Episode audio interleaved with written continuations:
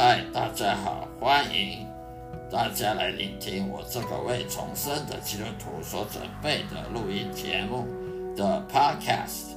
我将以中文圣经内的经文导读其中的知识以及智慧，并且配合我个人的亲身经历与上帝相处的情谊所做的生命见证，来呈现给给给您。谢谢指教。希望各位能天天收听我的节目，愿上帝祝福你。再会。我这个 podcast 频道呢，是在那个基督徒圣经信仰生命日记，基督徒圣经信仰生命日记，也就是属于基督徒闲聊频道里面的，请大家呢订阅、分享。让我的声音好好的，让大家放松心情，享受圣经知识与智慧的启蒙，也让我将圣经带入各位生活中的对话。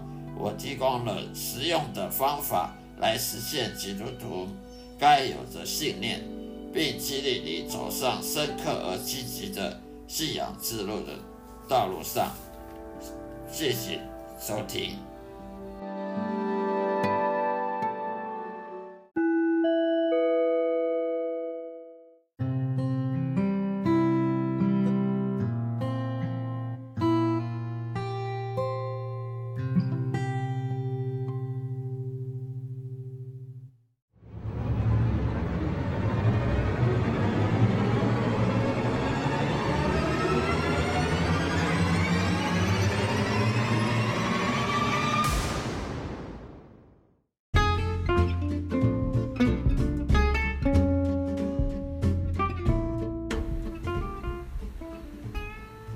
大家好，各位主内弟兄姐妹们平安喜乐。今天要跟大家分享的话题呢，就是说上帝呢是不可嘲笑的。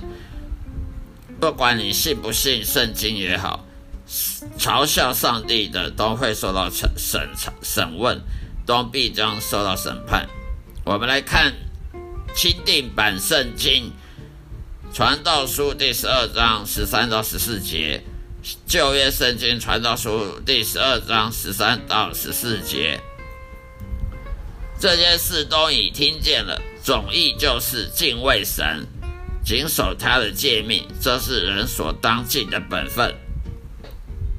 因为人所做的事，连一切隐藏的事，无论是善是恶，神都必审问。以上就是传道书十二章十三到十四节的内容。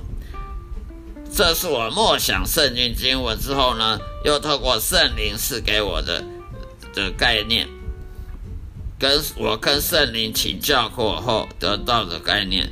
成为基督徒与每个星期天是否去教堂呢无关的。教会是由耶稣的门徒所组成的，有关于你如何过你的圣经信仰生活。但是可悲的是，现在的教会呢，已经一点一滴的不再相信圣经了。甚至我听过很多牧师呢，还说什么耶稣从来就没有医治过任何的病人，也没有喂饱五千人，五饼二鱼喂饱五千人，根根本就没有发生过。那些人自己带来，在口袋里放一堆面粉呢，现场就做起面饼，做起披萨呢，你就吃的很饱了。这种谬论，这种谬论还还亏是神学院毕业的牧师讲的讲出来的，真是看听了就摇摇头。难怪现在教教会基督徒都信缺乏信心，都已经对圣经充满疑问，不再继续相信圣经是权威了。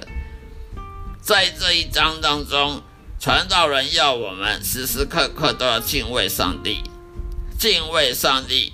就是相信他所说的话语，并且远离一切的罪恶，认真对待圣经的真理，比什么都重要。请注意，我们的肉体确实是最邪恶的和自我中心的装置。